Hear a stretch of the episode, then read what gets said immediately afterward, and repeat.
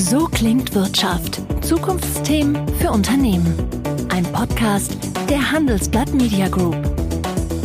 Meine letzte Bestellung auf Amazon ist gerade mal drei Tage her, dass ich das letzte Mal etwas auf Netflix gestreamt habe. Zwei Tage und endlich habe ich mir vorletzte Woche Apple Pay eingerichtet.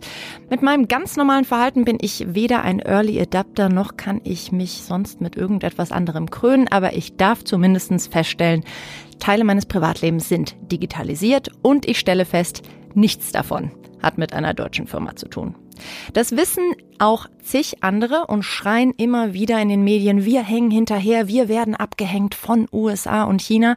Aber es gibt auch andere Stimmen, die zugeben, ja, ein zweites Google bauen wir in Deutschland nicht mehr, aber unser Google ist der deutsche Mittelstand. So zumindest die Überschrift eines Gastkommentars im Handelsblatt, ob er recht hat oder nicht und wie diese Mittelstand Googles aussehen oder zumindest aussehen könnten. Das weiß Nico Mohr. Er ist Partner bei McKinsey und leitet das globale Team zum Thema Internet of Things und er arbeitet speziell im Schwerpunkt deutscher Mittelstand und dort speziell mit familiengeführten Unternehmen. Nico, lass uns über deine Kernzielgruppe sprechen, den deutschen Mittelstand und vielleicht nicht zuallererst über deine Einschätzung, sondern wie schätzt sich denn so ein durchschnittlicher deutscher Mittelständler selbst ein beim Thema Digitalisierung? Ja, ist ganz spannend. Wir haben ja auch dazu ein bisschen was an äh, Hintergrundanalyse betrieben und der deutsche Mittelständler per se, und das ist erstmal die gute Neuigkeit, hat, glaube ich, den Trend der Zeit erkannt und hat sich auf den Weg gemacht. Ich sag mal, die, der kleine negative Aspekt dabei ist, ja, circa 61 Prozent der deutschen Mittelständler sehen sich im Kontext Digitalisierung schon als sehr gut positioniert. Aber wenn man mal fragt, was versteht ihr denn unter Digitalisierung, dann setzen sie das relativ schnell gleich mit IT in Prozessen. Und du siehst das komplett anders? Also wo fängt für dich wirklich ernstzunehmende Digitalisierung an? Also IT in Prozessen ist natürlich ein wesentlicher Bestandteil der Digitalisierung. Aber naja, zuerst muss der Mittelstand überhaupt mal grundlegend verstehen, dass Digitalisierung überhaupt irgendeinen Einfluss auf sein Geschäft hat. Und äh, der deutsche Mittelstand ist natürlich sehr Fertigungsindustrie geprägt. Und die Fertigungsindustrie hat sich sehr spät mit diesem Trend auseinandergesetzt. Beispielsweise die Medienhäuser die sind schon seit 10, 12, 14 Jahren mit dieser Thematik konfrontiert. Das weiß ich aus eigener, manchmal schmerzhafter, manchmal guter Erfahrung. Wie ist es denn, wenn wir jetzt speziell auf die deutsche Industrie gucken? Da sagt man ja immer so, das ist so die Krone des deutschen Mittelstands. Da sind ja auch viele Hidden Champions darunter. Wie haben die sich denn inzwischen aufgestellt, wenn sie Digitalisierung machen? Es gibt ja inzwischen so Berufsbezeichnungen, die gab es vor ein paar Jahren noch nicht. Also den Chief Information Officer, den gab es vielleicht auch schon damals, aber so, so Leute wie den Chief Chief Data Officer, Analyst und so weiter, Strategy Data Analyst und so weiter. Das sind Berufsbezeichnungen, kann ich mich nicht dran erinnern, dass ich das vor fünf Jahren auf Stepstone gesehen hätte. Wie merkst du, wird sich da jetzt auch personell anders aufgestellt? Naja, der äh, Mittelständler, der dieses Thema ernst nimmt, äh, der muss natürlich auch, ähm, was seine Personalien anbelangt, mit diesem, mit dieser Frage auseinandersetzen. Und äh, das fängt an der Spitze an. Ja, er muss erstmal einen, ich sage immer, Kümmerer haben für dieses Thema. Und ja, den kann man dann Chief Digital Officer nennen oder Chief Data Officer oder wie auch immer. Äh, aber es muss halt jemand geben auf der obersten Führungsebene, der sagt, äh, ich nehme mich dieses Themas an und ich treibe dieses Thema. Ja, wenn es nicht der CEO ist, der Vorstandsvorsitzende, der Sprecher der Geschäftsführung, der meist mit so vielen anderen Themen sonst noch zu tun hat, dass er sich nicht isoliert mit dieser Thematik beschäftigen kann. Wenn wir dann über diese ganzen Chief Data Analysts und Officer und überhaupt deren Bedeutung sprechen, wo finde ich die denn ganz konkret? Wie kriege ich die zu mir ins Unternehmen? Da muss man Folgendes sagen. Ne? Der deutsche Mittelstand, der ist ja sehr breitflächig in, über Deutschland verteilt. Der sitzt vielfach auch äh, in Gegenden, wo jetzt äh, vielleicht keine großen Städte in der Nähe sind. Und was man schon sagen muss, ist, dass die Fachkräfte in den großen Städten, also insbesondere in unseren Metropolen, eher zu finden sind als in kleinen Städten. Auch dazu vielleicht ein, zwei Zahlen. Wir wissen, von Unternehmen, die in Städten zu Hause sind, die kleiner als 200, äh, 250.000 Einwohner sind, dass da über 50 Prozent der Mittelständler ein Problem haben mit dem Fachkräftemangel. Bei den Unternehmen, die in den Millionenmetropolen zu Hause sind, Da sind es nur 23 Prozent. Also das ist, eine, ist ein, schon ein deutlicher Unterschied. Das ist ein riesiger Gap. Was ist jetzt die Lösung? Sage ich, ich eröffne eine Dependance sozusagen in der Großstadt oder sage ich, ich schmeiß, wer auch immer kommen möchte, so mit Geld zu und mit Benefits, dass das irgendwie darüber abgedacht, gedeckt wird? Was wäre deiner Meinung nach erfolgreich? Naja, vielleicht ist beides richtig. Ja. Also wenn man natürlich jemand irgendwo hinbekommen möchte, wo es nicht so attraktiv ist, muss man vielleicht ein bisschen mehr zahlen. Äh, auch das funktioniert in der einen oder anderen Stelle. Aber man muss vor allen Dingen ein attraktives Arbeitsumfeld bauen, wo viele Mittelständler auch noch äh, ihre Herausforderungen haben. Der eine oder andere arbeitet noch mit sehr starren Arbeitszeitkonstrukten beispielsweise, was jetzt natürlich so ein, ich sag mal, digitaler Native, was der nicht so wertschätzt, ja. Das andere ist, in der Tat, viele Mittelständler gehen in Großstädte und machen da Dependancen auf. Und äh, wenn der Mittelstand sich eben, wie gesagt, mit dieser Thematik auseinandersetzt und das adressiert, dann geht er auch wirklich all in, wie ich immer sage. Ich habe eine Studie gefunden, die wurde von Star gemacht und da war die Aussage, dass lediglich 38 Prozent der Industrieunternehmen glauben, dass ihre Beschäftigten optimal qualifiziert sind für die Digitalisierung. Das ist relativ wenig, oder? Ja, und ähm, ich würde sogar sagen, dass diese Zahl wahrscheinlich sogar noch hochgegriffen ist und äh, auch an der Stelle sehr schnell gleichgesetzt wird mit, äh, naja, wer versteht denn mit äh, IT umzugehen, wer, wer kann ein Tablet bedienen und so weiter. Aber äh, wenn wir dann mal wirklich in die Kompetenzprofile reingehen, die ein Mittelständler braucht, wenn er wirklich sich mit Digitalisierung intensiv auseinandersetzt, dann sprechen wir über Profile, die eher Software-Ingenieure sind, äh, die Data Architect sind und so weiter, die Analystenprofile haben. Diese Arten von Kompetenzen sind im Mittelstand häufig überhaupt nicht vorhanden. Und äh, die müssen erst aufgebaut werden. Dann ist natürlich immer die Frage, baue ich es auf oder kaufe ich es ein? Das hat ja zwei Aspekte, was du gerade sagst. Ne? Das eine ist, welche Kompetenzen muss ich eigentlich selbst aufbauen und welche kann ich auch von extern oder sollte ich von extern zukaufen. Es gibt strategische Kompetenzen, die muss ich einfach im eigenen Unternehmen haben, weil das letztendlich nachher meine Kernkompetenz ausmacht. Mhm. Und die muss ich auch selbst aufbauen, weil ich ansonsten natürlich extrem anfällig werde gegen Wettbewerbsangriffe. Auf der anderen Seite kostet natürlich dieser Kompetenzaufbau eine ganze Menge Geld. Und äh, hier kann man sich natürlich auch mit anderen zusammentun, man kann Kooperationen aufbauen und äh, man kann darüber versuchen, bestimmte ja, fehlende Kompetenzen oder ja, Know-how, was auch immer, zuzukaufen. Ja, das ist das eine. Das zweite ist, es geht nicht nur darum, alles aus dem eigenen Saft herauszumachen. Man muss sich diese zusätzlichen Erkenntnisse auch von außen dazufügen. Ja, und äh, deswegen muss man sich mit den Communities auseinandersetzen. Man muss sich mit Startups auseinandersetzen. Man muss einfach verstehen, was da abläuft. Man muss Teil dieser gesamten Denke werden. Und nur dann glaube ich, kann man auch selbst stark werden. Was man ja auch öfter beobachtet, ist sozusagen, dass große Unternehmen eigene Startups ähm, sozusagen gründen. Ich habe gerade nochmal über Miele gelesen, die einen Teil ausgegründet haben. Äh, Fissmann hat das gemacht.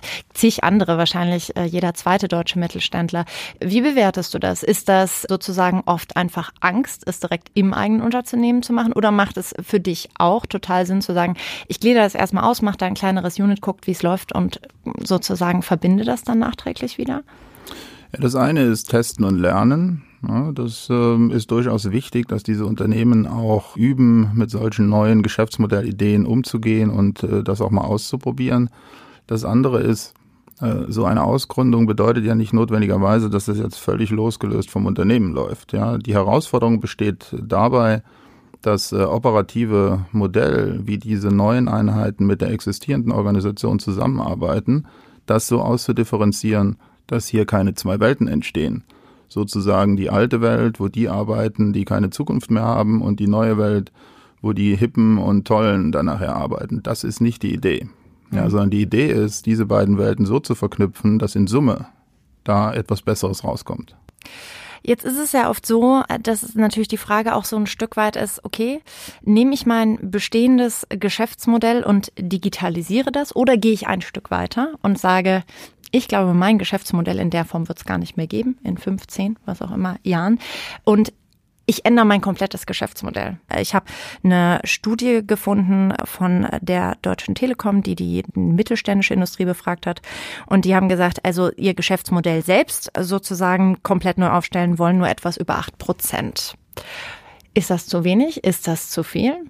Naja, wir stehen ja, wie ich eben schon sagte, gerade in der Fertigungsindustrie an, am Anfang dieses Trends. Und dass man jetzt noch nicht äh, sagt, man wirft sein existierendes Geschäftsmodell über Bord, äh, ist, glaube ich, selbstverständlich. Das wird auch die Fertigungsindustrie insbesondere über die nächsten fünf, zehn Jahre noch fundamental ernähren. So. Auf der anderen Seite muss man aber bekennen, dass sich hier Veränderungen tun und äh, dass man eben neue Geschäftsmodelle entwickeln muss oder sein existierendes Geschäftsmodell in die Software- und Datenwelten erweitern muss. Und äh, ich glaube, wenn man diesen Schritt macht, dann ist man erstmal auf dem richtigen Weg. Was dann nachher über die Zeit passiert und ob das in irgendeiner Form mal das existierende Modell in Frage stellt, das gilt es zu klären. Aber das ist, äh, glaube ich, schon ein Trend, den man irgendwie so ein bisschen ähm, verfolgen kann und dass dieses den Domain-Know-how so ein bisschen abwandert in Datenmodelle. Kannst du das mal ein bisschen ausführen? Begegnet dir das öfter? Ja, der, die Industrie äh, ist ja äh, oder hat ja ihre Kernwertschöpfung im Wesentlichen in der Produktion von physischen Produkten. Und der Preis dieses physischen Produkts, der richtet sich dann danach, ja, wie intelligent dieses Produkt ist, wie ausgereift dieses Produkt ist und so weiter. Und ähm, was wir halt jetzt sehen, ist, ähm, dass viele dieses sogenannten Domänenwissens in die Softwarewelt sich, sich abentwickelt. Und das sieht man sehr schön an einem Beispiel, wenn man sich mal die Lautsprecherboxen anschaut. Ne? Noch vor Jahren war die Lautsprecherbox, hat sich dadurch qualifiziert, dass sie ein großes, dass ein bestimmtes Volumen hat, einen Klangkörper, dass Membrane ganz spezifisch ausdifferenziert waren. Und heute sehen wir in der Masse Lautsprecherboxen, die im Wesentlichen Software getrieben sind. So, das heißt, Wissen, was vorher über Klangkörper und Membranausgestaltung und so weiter wichtig war, das ist heute alles Teil von Software. Das heißt, äh, da sieht man, wie gewisses Wissen aus der Hardware in die Software wandert und letztendlich wird nachher die Softwarefähigkeit über einen Premiumpreis äh, letztendlich äh, bepreist und nicht mehr die Hardware. Demnach wäre ja die Wertschöpfung letztendlich oder erfolgt irgendwann oder immer mehr durch sozusagen wirklich diese Datengenerierung. Wie beobachtest du, geht der deutsche Mittelstand damit um? Ist auch das bei allen inzwischen angekommen, wenn du zum Beispiel das Beispiel bringst? Oder denken dann viele irgendwie so, was, was soll ich für Daten aus meinen Schrauben auslesen sozusagen? Ja, das ist eine ganz spannende Frage. Ich war neulich noch auf einem größeren Kongress und da äh, habe ich dann auch die Frage bekommen, so nach dem Motto, äh, naja, äh, wie das denn jetzt so wäre mit diesem ganzen Datensammeln, man würde doch eigentlich nur Datenmüll produzieren. Und äh, die Antwort von mir war, war die, dass ich gesagt habe, naja, wissen Sie denn überhaupt schon, ob Sie Datenmüll produzieren oder ob diese Datenmenge einen Mehrwert hat? Und äh, in der Diskussion stellte sich dann raus, dass viele sich mittlerweile auf den Weg gemacht haben, tatsächlich Daten zu sammeln. Aber es fehlt an der analytischen Fähigkeit, äh, diese Daten zu verstehen und herauszuarbeiten, äh, ob in diesen Daten ein Wertbeitrag drinsteckt. Und das ist etwas, woran die, der Mittelstand sicherlich noch arbeiten muss. Ja, Daten allein reichen nicht aus, wenn man sie nicht lesen kann. Das macht irgendwie Sinn. Was sind dann so die ersten Schritte, die du empfiehlst? Also wenn du eben sagst, Daten sammeln, ist schon mal gut, dass ihr sie habt. Du als Berater, was, was wäre deiner Meinung nach dann der nächste Schritt? Naja, wenn man jetzt nur bei den Daten bleibt, ja, also es gibt natürlich noch eine ganze Menge andere Dinge, die man da sicherlich tun muss, aber äh, hier geht es darum, äh, zunächst mal äh, zumindest im gewissen Grad diese Analysefähigkeit aufzubauen, ja, damit man überhaupt mal etwas aus diesen Daten machen kann, aus den Daten Informationen generieren kann, den Wert dieser Daten bestimmen kann, um dann diese Daten wiederum zu nutzen, um das Geschäftsmodell auszuweiten, zu verändern, neue Geschäftsmodelle zu entwickeln. Wie siehst du das, wenn wir ein bisschen in die Zukunft blicken? Das ist ja das Interessante, seit diese Digitalisierung so schnell voranschreitet, kann man ja nicht mehr sagen, was denkst du in zehn Jahren? Wir sind ja inzwischen eher so bei zwei bis drei angekommen, weil sich eben so viel ähm, tut. Wie siehst du den deutschen Mittelstand jetzt gerade? Was haben wir gerade für eine Ausgangsposition? Und wie denkst du, sieht das in zwei bis drei Jahren aus? Also ich glaube, der deutsche Mittelstand hat ehrlich gesagt eine super Ausgangsposition. Ja, wir haben ein absolut profundes Know-how in unserem deutschen Mittelstand. Wir haben exzellent ausgebildete Fachkräfte. Wir haben eine sehr tiefe Vernetzung in den Wertschöpfungsketten. Das ist etwas, was man nutzen kann. Aber man muss akzeptieren, dass sich diese Entwicklung im Mittelstand vollzieht. Und man muss den Weg in Richtung dieser Softwarewelten gehen. Und wenn der Mittelstand das akzeptiert und diesen Weg auch einschlägt und aus dem, aus dieser Superposition Kapital schlägt, dann habe ich eigentlich keine Angst um den deutschen Mittelstand, ganz im Gegenteil. Ich glaube, dann sind wir viel besser positioniert als Unternehmen, die äh, aus Amerika oder aus Asien kommen und die händeringend dieses Domain-Know-how äh, suchen, was wir äh, quasi äh, hier vorliegen haben. Ich bin mit dem Zitat einge äh, angefangen, unsere Googles ist der deutsche Mittelstand. Wäre das dann deiner Meinung nach richtig oder falsch? Ja, ich glaube schon, dass, man, dass man das so sagen kann. Der Google ist ja im Wesentlichen im Business-to-Consumer-Umfeld äh, unterwegs und stark. Der deutsche Mittelstand ist im Business-to-Business-Umfeld sehr stark. Und die nächste große Welle, die läuft im Business-to-Business-Umfeld, in der Industrie. Und da sind wir stark. Und wenn wir das richtig machen, dann können wir das tatsächlich äh, so hinbekommen. Nico, vielen lieben Dank für deine Einschätzung. Sehr, sehr gerne. So klingt Wirtschaft, der wöchentliche Podcast. Zu abonnieren überall, wo es Podcasts gibt.